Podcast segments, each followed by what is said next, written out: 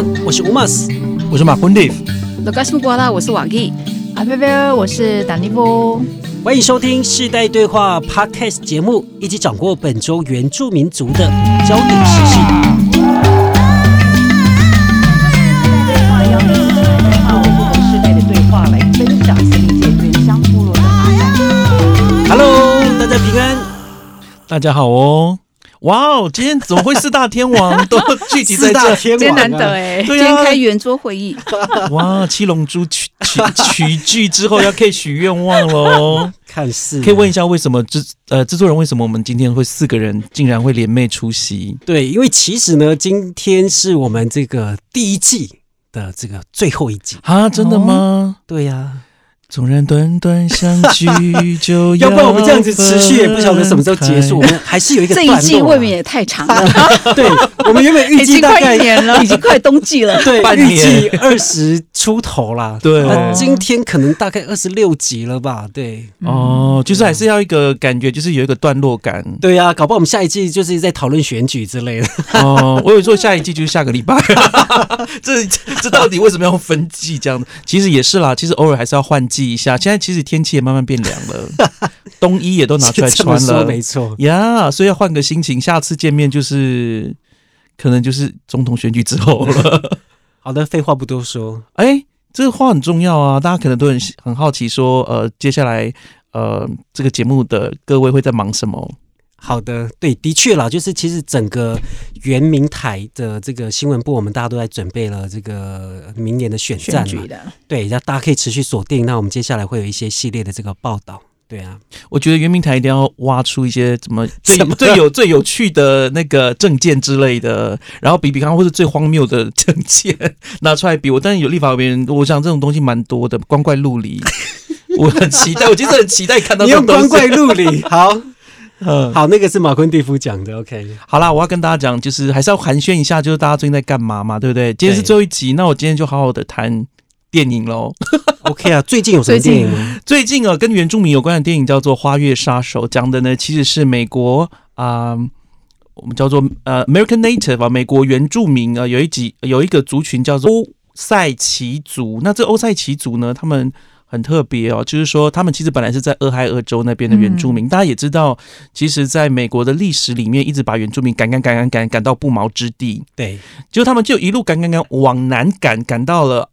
呃 Oklahoma 奥克拉荷马州的时候，他们就在那边定居下来，还把那个地买下来。殊不知那个不毛之地真的是很贫乏的地哦，哈，就种东西种不太起来。对，底下有什么哦，石油吗？呀？哎哦，哦我乱猜猜，中了 耶！你猜中了，我还没有对看，他们一下子跃升全美国最富有的人，然后他们的地呢，就透过权利金的方式给国家或是呃采矿公司，嗯对然后去采矿。可是，在那个时候，在那个那个年代哈，就是其实即使如此，他们拥有那个土地的权利，但是呢，他们在就是呃在处理处分他们的收益的时候，需要有白人哦。作为代理人。嗯也就是说，呃，这个故事的背景是这样了哈，嗯。所以大家就可以去看，就是呃，所以很多白老白男都想要跟那个欧塞原住民女性对，对因为他们如果跟原住民女性在一起的话，女女性，因为他们就有所谓的人呃人头权利金。对，那如果他太太过世了或怎么样，那个白男就可以继承，那反正就是这类的故事啊，大家就可以想象到，就是很多呃心很坏的白人男性哈、就是会用这种方式，然后啊、去掠夺他们的这个人头金，特别是很那呃，其实这个这个电影里面它当然是改编的，我要跟大家讲，电影是改编的，但是呢，它是出自于呢。一本啊、著作，这本著作是非虚构的一个著作，也就是有一个人，他就去去那个地方的那个呃奥克拉荷马州，然后在当地的那个图书馆，他就很好奇说，怎么在那个时候那么多人都莫名其妙病死？对，对，然后啊、很就是用各种光怪陆离的方式就过世了。嗯那他就去追查，就发现确实有可能有有人就是为了要获得这样的权利金，然后跟原住民女性结婚，然后又把又是用其他方式把他们啊、杀掉。我不知道这个这个词能不能用哈，就是这样子的一个故事。所以、嗯呃，对于呃当地的原住民来说，其实是蛮悲惨的事情。对，对的，可是，在在电影里面，大家可能比较能够视觉化，就是你可以想象吗？原住民变成最有钱的人，所以他们请的佣人都是白人，司机都是白人，有点像是好像就我们大家这种印象有点。想象对着翻转，就是想象当中，然后把它翻转过来。所以在这样的情况之下，你可以想象那些白人其实背地里其实是很瞧不起原住民，本来就因为族群的关系，在那个时候并不是很尊重多元族群的状况底下，其实他们就把他们当成就是在剧里面，至少我听过好几次，他说他们不是靠努力得来这些钱，对所以呃，那些白人就觉得他们有权去获获取这些原住民呃得到的权利金。嗯，对。不过我蛮好奇的，因为虽然我没有看过这电影，但是我有看到他的这个预告。呀、那这个里奥纳多他是演好人还是坏人？你们你这确定要听吗？应该你要自己去看吧。哎，这个你不要你不要跟我讲结局，我我直好奇。我直我直接告诉你好了，在这个电影里面呢，坏人从头到尾他就让你知道他就是坏人，嗯，他没有丝毫的这种掩饰。遮掩，嗯。但是呢，你可以看到这些坏人有很多的说辞，啊。嗯对歧视歧视原住民的说辞，然后强取豪夺的说辞，都有他们的道理。简单讲，就是白人应该获得这些，所以他觉得杀掉这些原住民是应该的，天经地义，而且甚至是啊、呃就是基督教当中的上帝所允许的，甚至是鼓励的。嗯所以你在里面，我自己看了之后，我我有跟各位提到，就看到太生气，隔天生病。对，所以并不是一个，我觉得啦，作为原住民去看的时候，其实我我边看，其实有一种气到快要流眼泪的感觉，这是我的感觉。对但我不知道其他的人去看是这样，因为我必须说，就是呃，你也可以看到这些白人也不是都是每个都是坏蛋，但是那是一个集体的恶意啊，就在这个社群里面，这个社区里面，集体白人对于这个原住民的恶意，即使这些人啊，他们比较有钱，哦，原住民比较有钱，但是这个白人呃，还是打从心里瞧不起他们。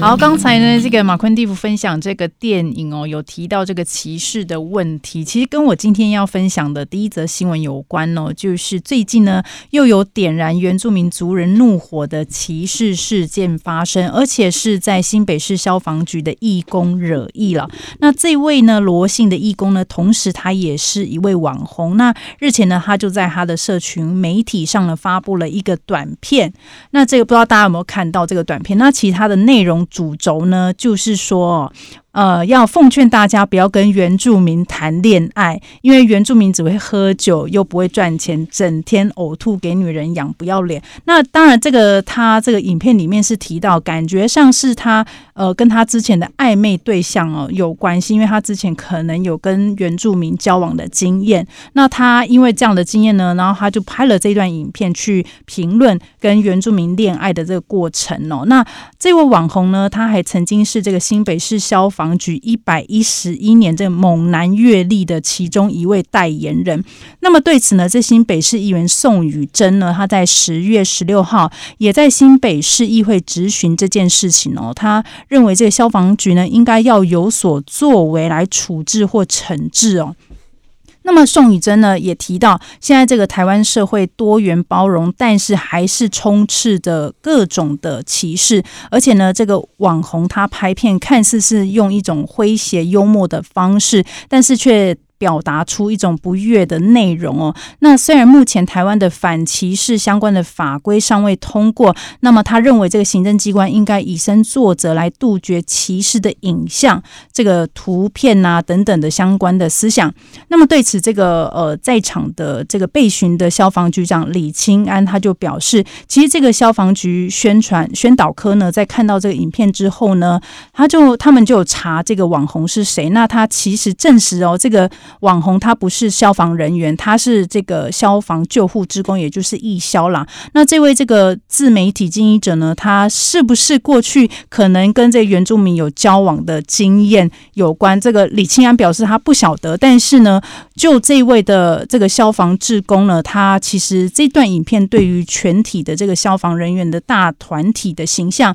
来说，已经是很不得体。那么事后他们有联络到这个网红，那网红呢，他在十六号也已经把这个影片下架，也道歉。那我不知道大家有没有看到这个？不过我想问说，他是在这个猛男阅历，对，他是女，他是男生还是？她是。女生，但是因为我们都知道这个消防局，因为消防局的男生就是都有练嘛，所以像各地的消防局，其实每年他们都会出那猛男阅历，对那他是其中。他是其中一个这个帮这个呃阅历代言的，就是帮忙去宣传这个这个阅历的一个代言人，这样，因为他因为他是义销嘛，所以他也帮忙去宣传这个代言，就是代言这个阅历这样子。哦，对，所以是女性，然后去销。她是女哈生，哈对对，但是她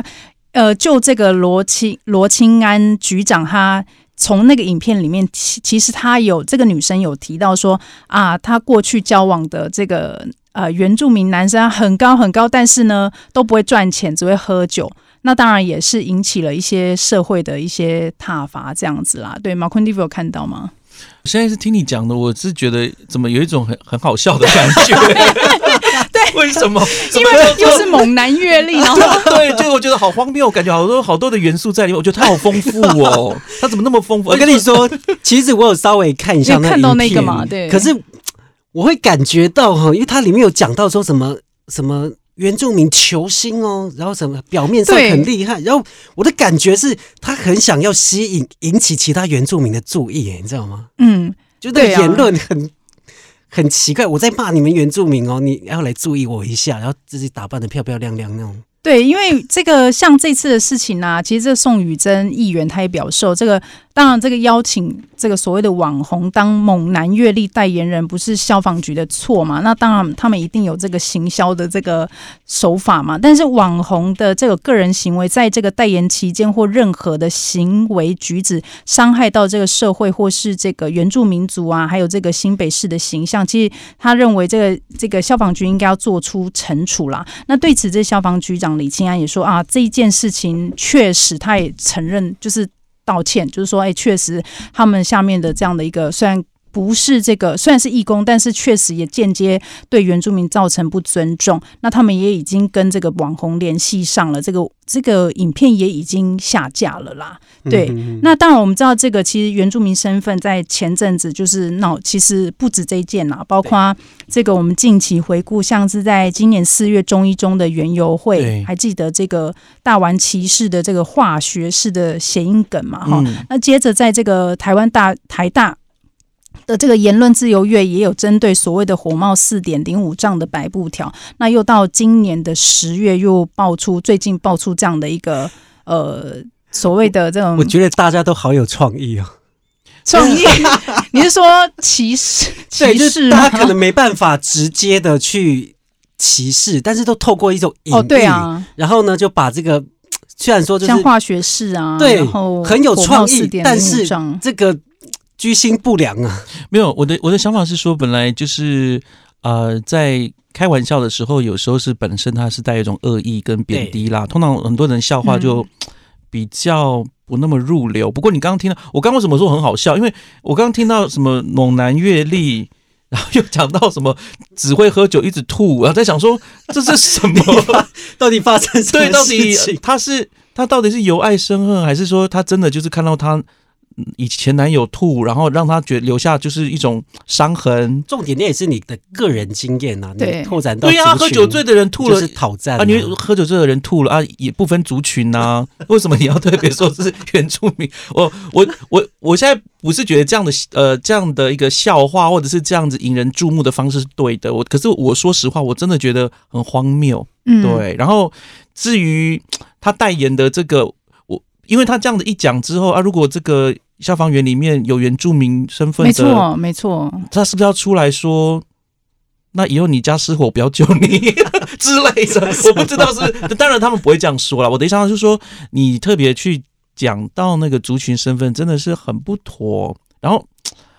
我不知道诶、我觉得还还可能，你刚刚说她漂漂亮亮，因为我我看到的版本都是脸被打马赛克，所以我、哦，我不清楚是不是漂拍，我我对不起哦，我长相是还我觉得蛮算是蛮漂亮的啦、哦反正就是可能打扮入时的女孩子，啊，那人家也觉得长得很得体，可是可能说话可能需要上一些课这样子。嗯，刚其实乌马斯有提到，就是因为他自己本身是在经营自媒体，那其实我有去看他的 IG，他其实就是有在带货或是那种哦呃行销自媒体，所以当然也有一些呃原民团体有提出来说，难道用这种方式去吸引人去点阅吗？就是用原住民的这种呃歧视的方式去点阅。那当然，整起事件烧进了这个新北市议会质询台上哦，也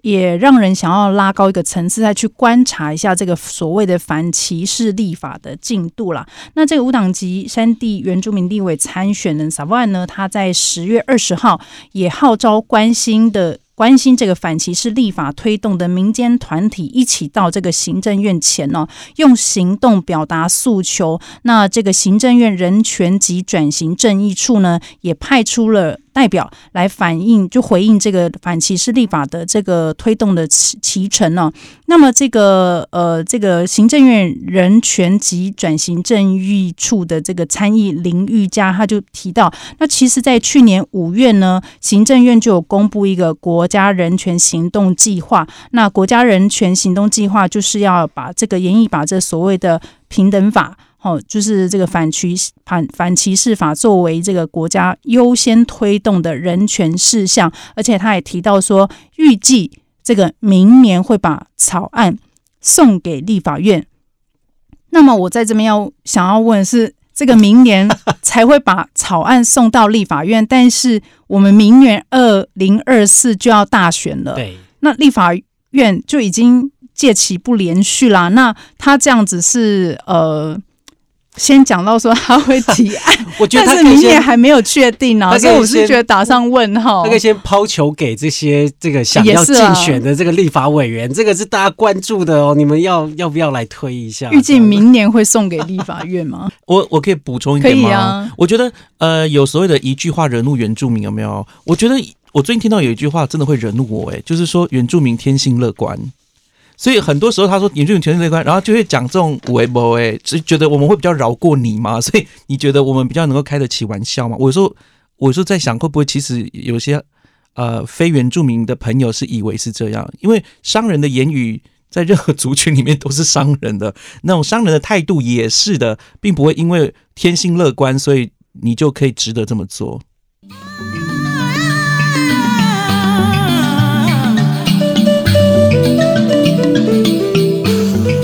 好，刚刚呃一直在思考，渣男该不该谴责？为什么会有这个议题？哦我是跳出那个族群那个身份的本位立场，对来去直接去思考，就是呃两性之间的一个关系。是不过呢，这个可能跟我们刚刚的一个就是说呃歧视的这个重点是有一些距离。不过呃也不用去深究哦，毕竟呃渣男是该被谴责。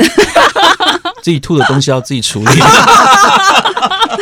好的，我现在这一则呢，要带来是针对桃园市复兴区长的缺额补选的结果来做一些呃分析哦。其实，在新闻里面都有做过了，但是我觉得可以再做更充分一点。不过，在做分析之前呢，可以先做一下这个相关新闻背景的一些呃，就说再一次的一个提醒啊，因为我突然发现。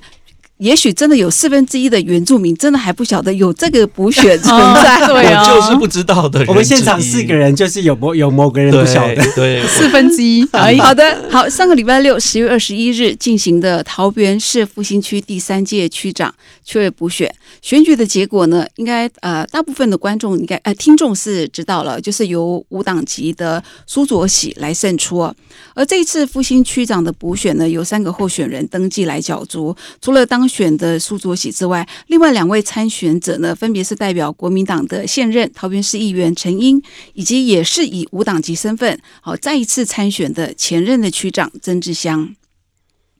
那根据这一次桃园市选委会的资料，呃，复兴区的现有人口呢是一万三千出头，那么在呃就是有投票权的这个人数呢，大概是一万零一百多人啊。那这次的缺额补选的投票人数有五千多人来来去参加投票，所以投票率大概是百分之五十点五，也算是蛮高的。就补选来讲啊，那所以经过开票的统计结果，各个候选人得票数在一号的苏卓喜呢，他是得到了两千。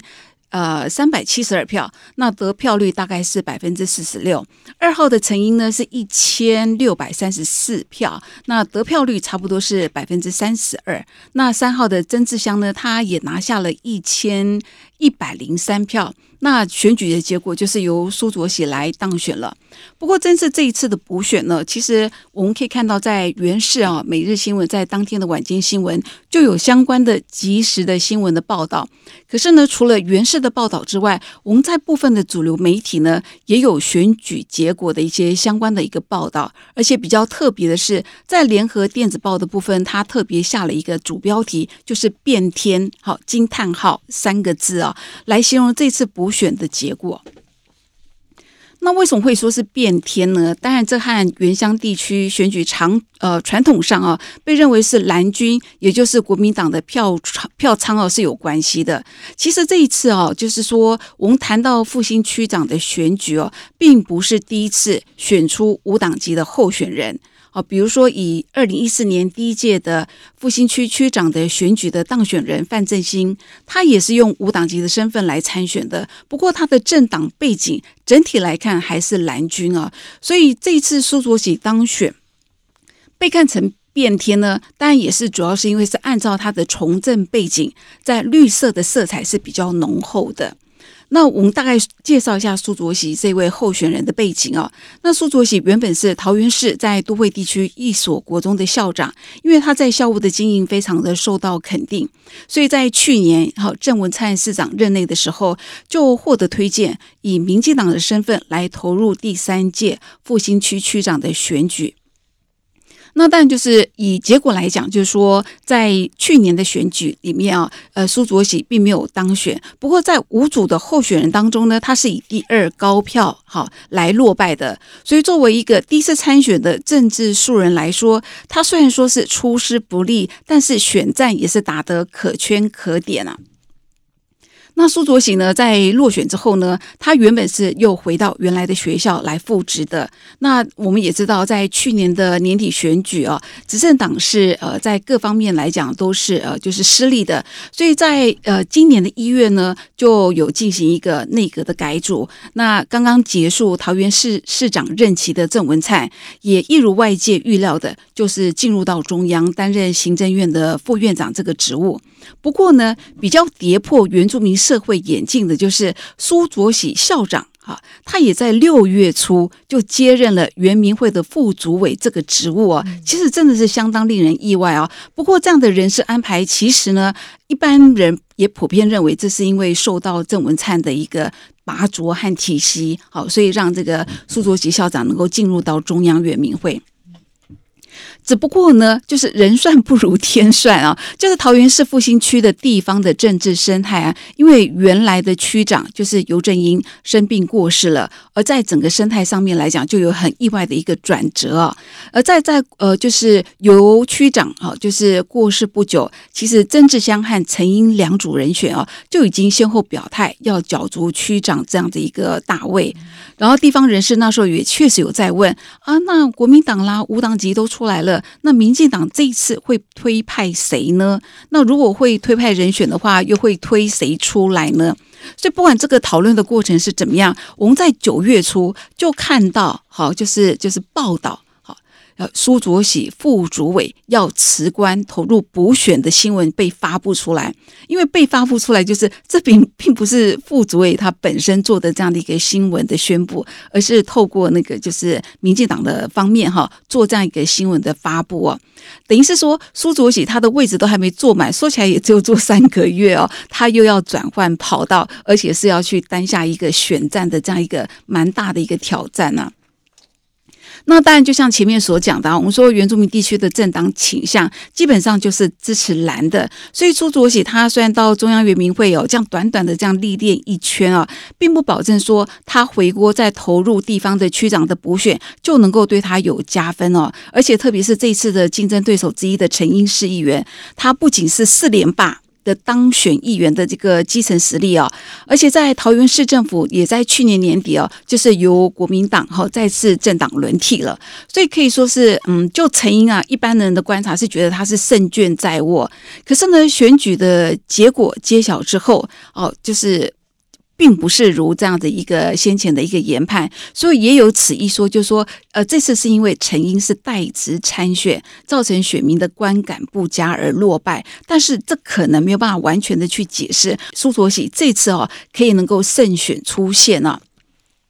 那谈到苏卓喜为什么会赢呢？那其实刚好就是前几天哦，也是跟一位复兴区的牧长呃牧师哦，有做了这样一个聊天啊，所以牧师刚好他就分析，就是说他大概可以分成几点啊。第一个就是说，而且可能也是最重要的，就是突破原乡政党框架最重要的动作，就是苏卓喜这次是脱下民进党的党籍，而是以。无党籍的身份来参选，也就是脱下绿袍，然后以白袍来出现啊。那第二个就是说，从竞选团队的组成来看啊，苏卓喜是相当的成功的集结到青壮年的选民的支持，而且我们一般来讲就是说，青年世代啊，年轻的世代对于哈去松动既有的政治结构是有比较高的这样的一个期望的。那第三点就是是比比较敏感一点，就是以复兴区的人口结构来讲，大概三成是非泰雅族的汉人的选民哦，呃这就呃呃要提到呃苏卓喜校长的另一半。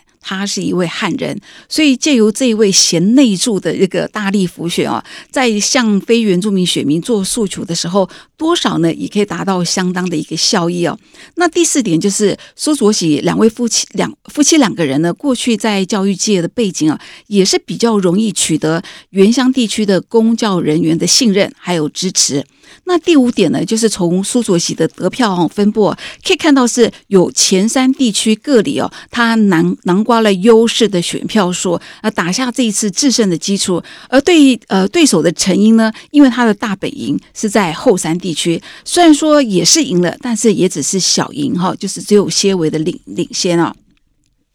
那第六点就是说，这一次呢，可以看到长老教会的人马啊，大力的辅选那个苏卓喜那个校长啊。呃，这次苏卓喜他特别是邀请欧米维拉牧师来作为竞选总部的主委，呃，所以在教会的整合上面来讲，等于是说踏出了重要的第一步。不过呢，教会系统其实我们来观察过去的选举哦，并不是每一次选举都会这么团结，投给特定的一个支持，就是说呃候选人或。是竞选人啊，呃，长老教会在这次的补选为什么能够大团结呢？其实我个人会觉得很值得玩味哦。就我的观察来讲，我觉得这和七月一号的主语教会的政策正式启动其实有很大的关联性啊，因为对很多。对教会来讲，其实我也听到很多教会的牧者有这样的一个反应啊，就是主主语教会的这个奖励计划，它不仅把教会作为政策推动的对象，而且呢，也投入了实质的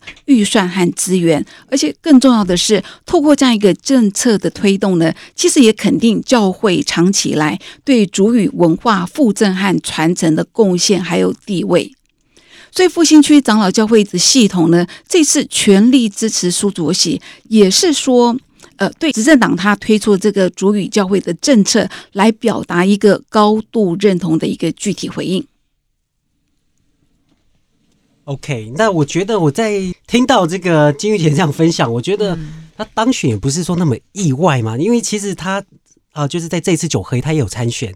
啊，就是仅次于尤正英的第二高票，是，所以他的基本票盘就已经很好了。再加上呢，你又被被拔擢当副主委，刚讲到，如果说那个七月一号原住民族的这个相关政策，他又刚好是担任副主委的这个重要官位。那第三个，我自己看到，我刚刚那个金玉有讲到，就是陈英他是代职参选，对，这就做了一个对照组，对，就想了解说，如果说陈英。当选的话，他辞职的话，那个议员那边会补选吗？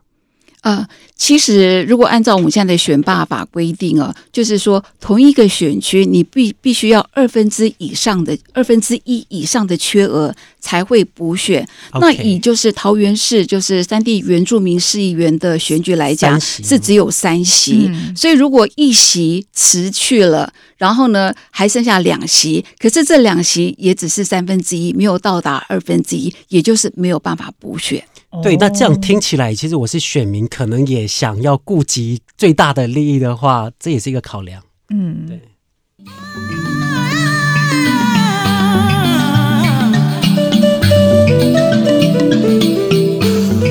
哎，说真的，哎，我要感谢金玉姐带的这个信息，我真的不知道这个苏卓喜是谁。然后今天听的，对我就想说，你太夸张了，在这个哎，真的在世界的角落发生蛮多事情的。而且大家就，而且因为刚刚聊的这么起劲儿，我都觉得有点不好意思，格格不入。不过我觉得下次我看到苏卓熙，我就说，哎，谢谢你，我我我我真的认识你这样子，而且特别了解你这个选赢的这个一个消息哈。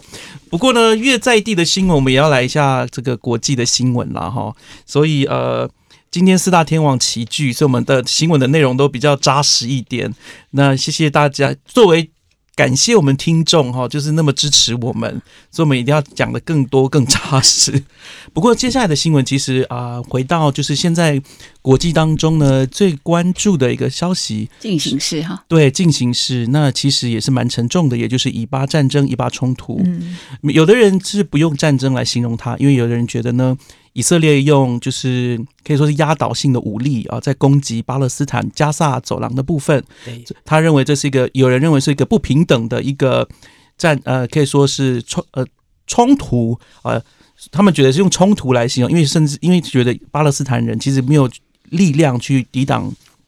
以色列的一个攻势。但是我们要回到十月七号，其实是哈马斯政权哈，他们就发动了这个突袭，然后。在以色列这边呢，就是杀害了将近一千四百多呃人啊，大部分是平民，而且还去就是俘虏了两百多位的这个人质。那目前我就是要针对呢，到呃二零二三年十月二十四号为止，这个以巴战争的一个要点的整理。我们知道，在呃，其实，在最近哦二十三号的时候呢，以色以色列针对加萨走廊三百多个目标进行轰炸。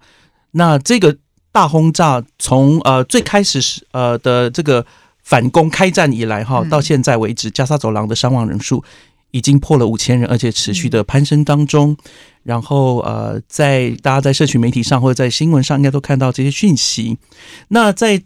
报道当中啊，外电有指出，因为大大部分的伤亡者是儿童，那加沙的几家医院呢，在面临空袭之后呢。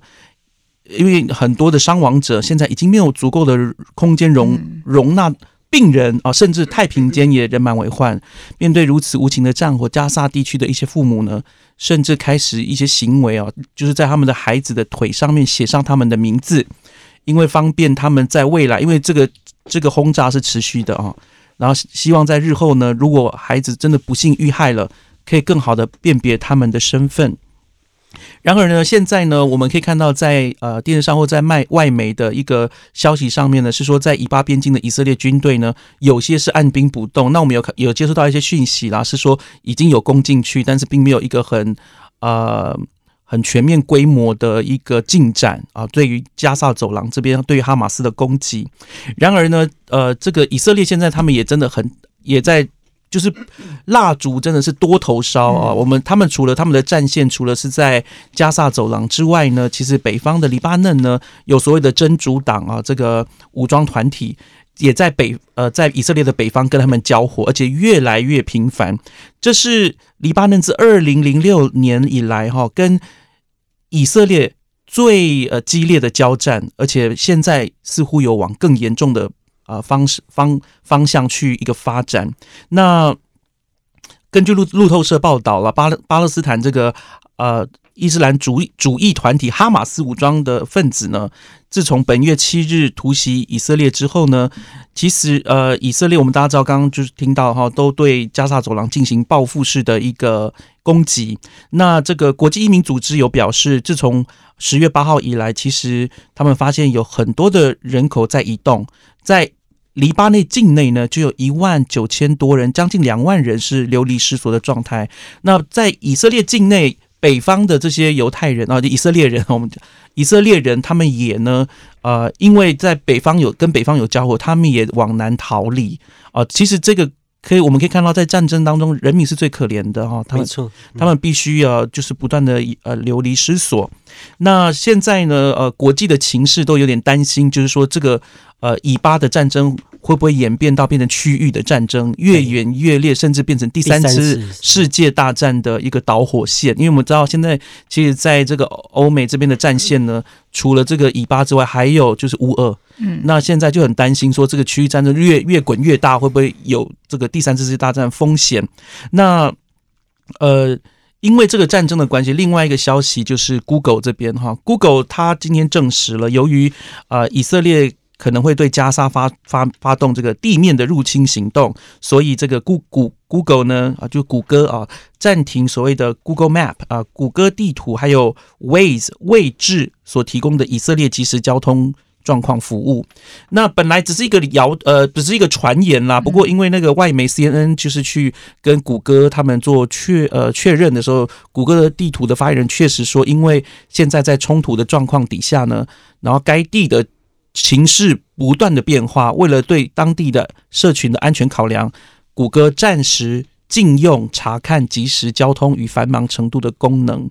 啊，也就是呃，其实大家知道，就我们如果出去，现在大家如果去旅游，也大部分都会用 Google Map 啊，用谷歌地图。那这些恐怖分子，或者是说这些交战的人员，也可能会用到他们，为了避免他们使用他们的呃这个服务啊，然后来去做这个伤天害理的事情。对，去做这个伤害平民的事情，maybe，所以现在就先把谷歌地图关掉了。其实事实上，在去年俄罗斯入侵乌克兰的时候，谷歌也采用了类似的呃嗯做法啦，就是说在乌克兰里面也不提供所谓的这个路况资资料。那我们现在讲了那么多，好像是越演越烈的一个战争情势呢。那有没有所谓停火的可能呢？在美国的总统哈，其实他是有发出他的声明，他认为呢，哈马斯应该要先释放人质啊，他们他在才可以再谈所谓的以巴停火协议。就像我刚刚提到的，两百多人啊，这个被哈马斯抓去当人质。那这些人质，其实哈马斯有慢慢在放一些人质，但是目前以色列那一方还有就是美国，并不觉得这有什么了不起，可以这么说，因为还有两百多人在他们的手中。对，对，也不呃也不知道他们大部分活得怎么样哈，所以说现在这个呃拜登美国的拜登总统呢是希望呢这个先把人质交出来啊，再谈论所谓的停火。那再进一步的去谈论哦，就是美国的这个领导人哦方面的意见呢，其实美国前总统奥巴马呢也罕见呢，因为他已经呃。已经不再不再为了，他也很少针对外交问题提供任何的意见或者是想法，但是针对以以色列对加萨走廊断水断电这件呃断水断粮这件事情呢，其实他是有意见的。他认为呢，以色列这样的做法哈、会很难获得国际的支持，因为你这样断水断粮，其实伤害的是加萨走廊情况已经非常危急的平民，对，确实会造成所谓的人道危机。嗯哼哼，对，那我们呃，其实需要在新闻当中跟大家谈到，为什么加沙走廊就是以色列呃，就不是想要把它呃，就是一直没有把它办法，或者是没有想要把那个关口打开，原因就是因为他们不想要呃，打开了这个关口之后呢，这些资源流入哈马斯嗯。的手上，对这些食物或者是相关的资源，他们是指呃希望这些东西真的是能够到平民的呃手上啊、需要的人。然而在现在我们可以看到这个呃状况来说，并不是非常的乐观啊、在媒体上面呃还有一些外媒的一些消息上面，还有一些图像上、影像上啊、确实是让人感到非常的难过的一个一个发展。对，我觉得看到这些战争哈，它相关的一些新闻或者是影片啊，我觉得可以去呃，让我们可以体会到说战争是多么的可怕。而且当你有家人，那现在假如说我自己可能有小孩嘛，你看到很多那个画面啊、呃那个这个叫什么？那个幸存幸幸存者，嗯，哇，他可能就是小孩，他面对着镜头，哇，非常的紧张，一直在发抖，你就觉得哇，非常非常的于心不忍。但是呢，这个状况它不是只有一两个个案，它是上千、上百、上万个家庭，就觉得、呃，也不要觉得说这个战争离我们很远。对，其实在，呃，包括像是在我们之间的台海的这个关系，呃，对于这个战争都不要觉得呃非常的轻易的看待了，要很重视这个，因为其实没有一个地方是值得发生这样的事情，是非常非常的可怕。嗯，必须为他们祷告吧。嗯，还是谴责恐怖主义吧。对啊，一定要谴责恐怖主义，特别是对平民进行的滥杀行动。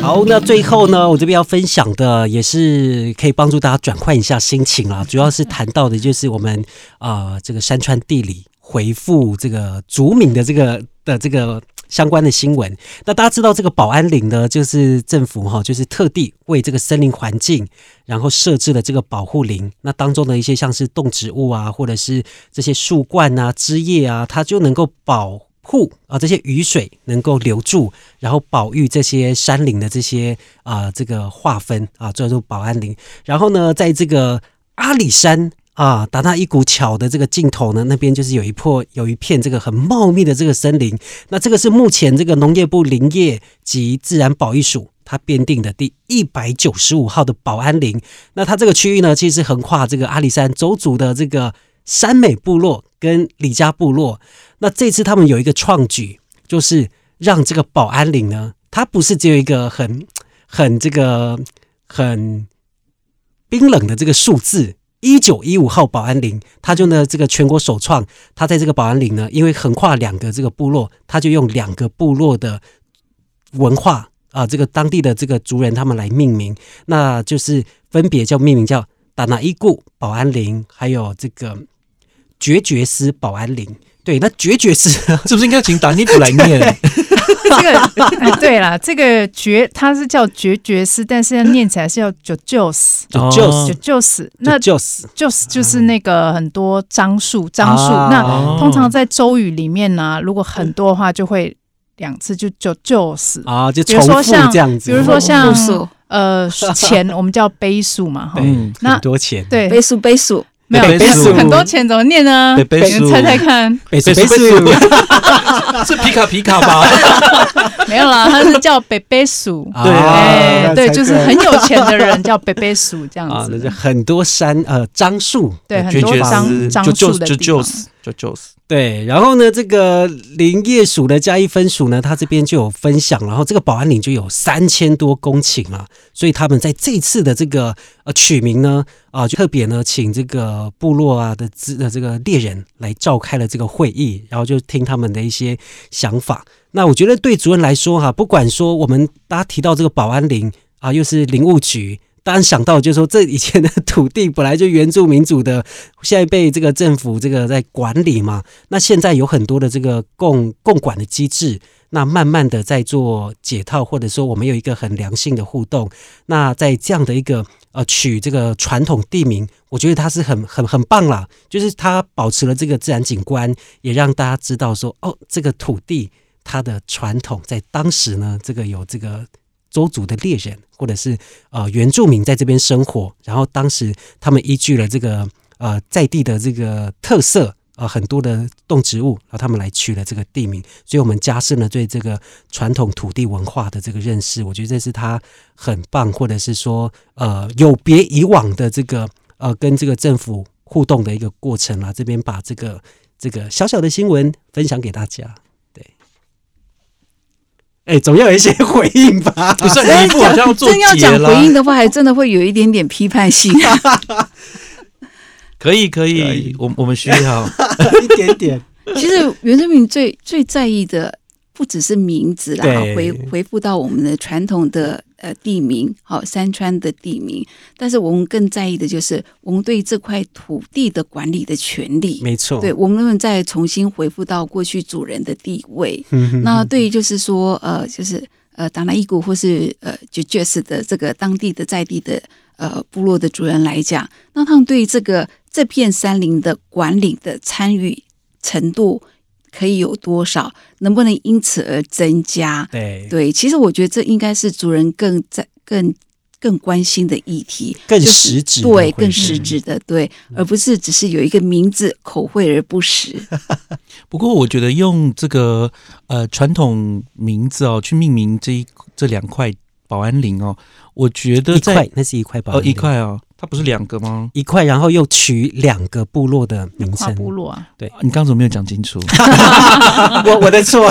没有啦，开玩笑。那个听众们可能也会很，我觉得我自己在听的时候，我觉得呃，用呃传统呃的地名哦去命名这些地方，其实它会反映出一个就是传统的 maybe 像文化。呃，在呃，就是自然生态的文化、自然主权的看法，所以我觉得对我而言，我觉得算是蛮不错的，至少是一个，呃，一个好的开始了。是啦，是啦，是啦。就可是像呃金玉姐刚刚说的，确实也真的比较更实质的内容，是我们更期望可以达成的嘛。或许在不久将来，我们就可以看到一些实质的共管的机制出来了。对，哎、光是你看我光我就这样想，要是这个保安林跑出来一支山枪，我都觉得好像是一个从神话里面走出来的生物。这九九十零出来的，你就觉得，哎、这个这个就不叫三枪了，它叫什么？就我就我就有个神兽象？吗？嗯，对，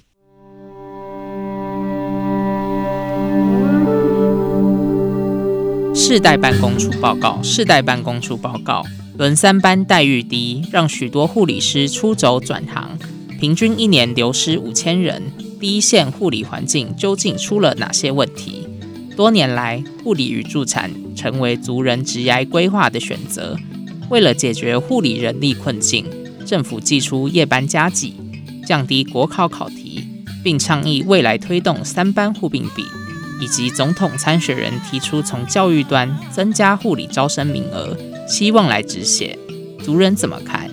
更多攸关护理师第一线严峻的考验与困境，邀请您收看每周三晚间十点首播的《人事时代对话》。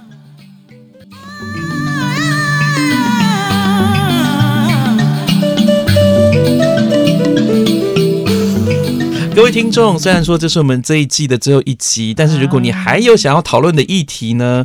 你可以很多对很多，你可以在 Apple Podcast 下方的留言处告诉我们，让我们知道。说不定，如果我们还有下一季的话，你想要了解的原住民族议题，我们都可以一起讨论哦。而且我们真的会真心安排讨论。那我是布农族的马坤 Dave，我是戴燕的瓦吉，我是周族的丹尼夫，我是乌马斯。好，我们就下一季再见喽，拜拜，拜拜拜塞达拉拜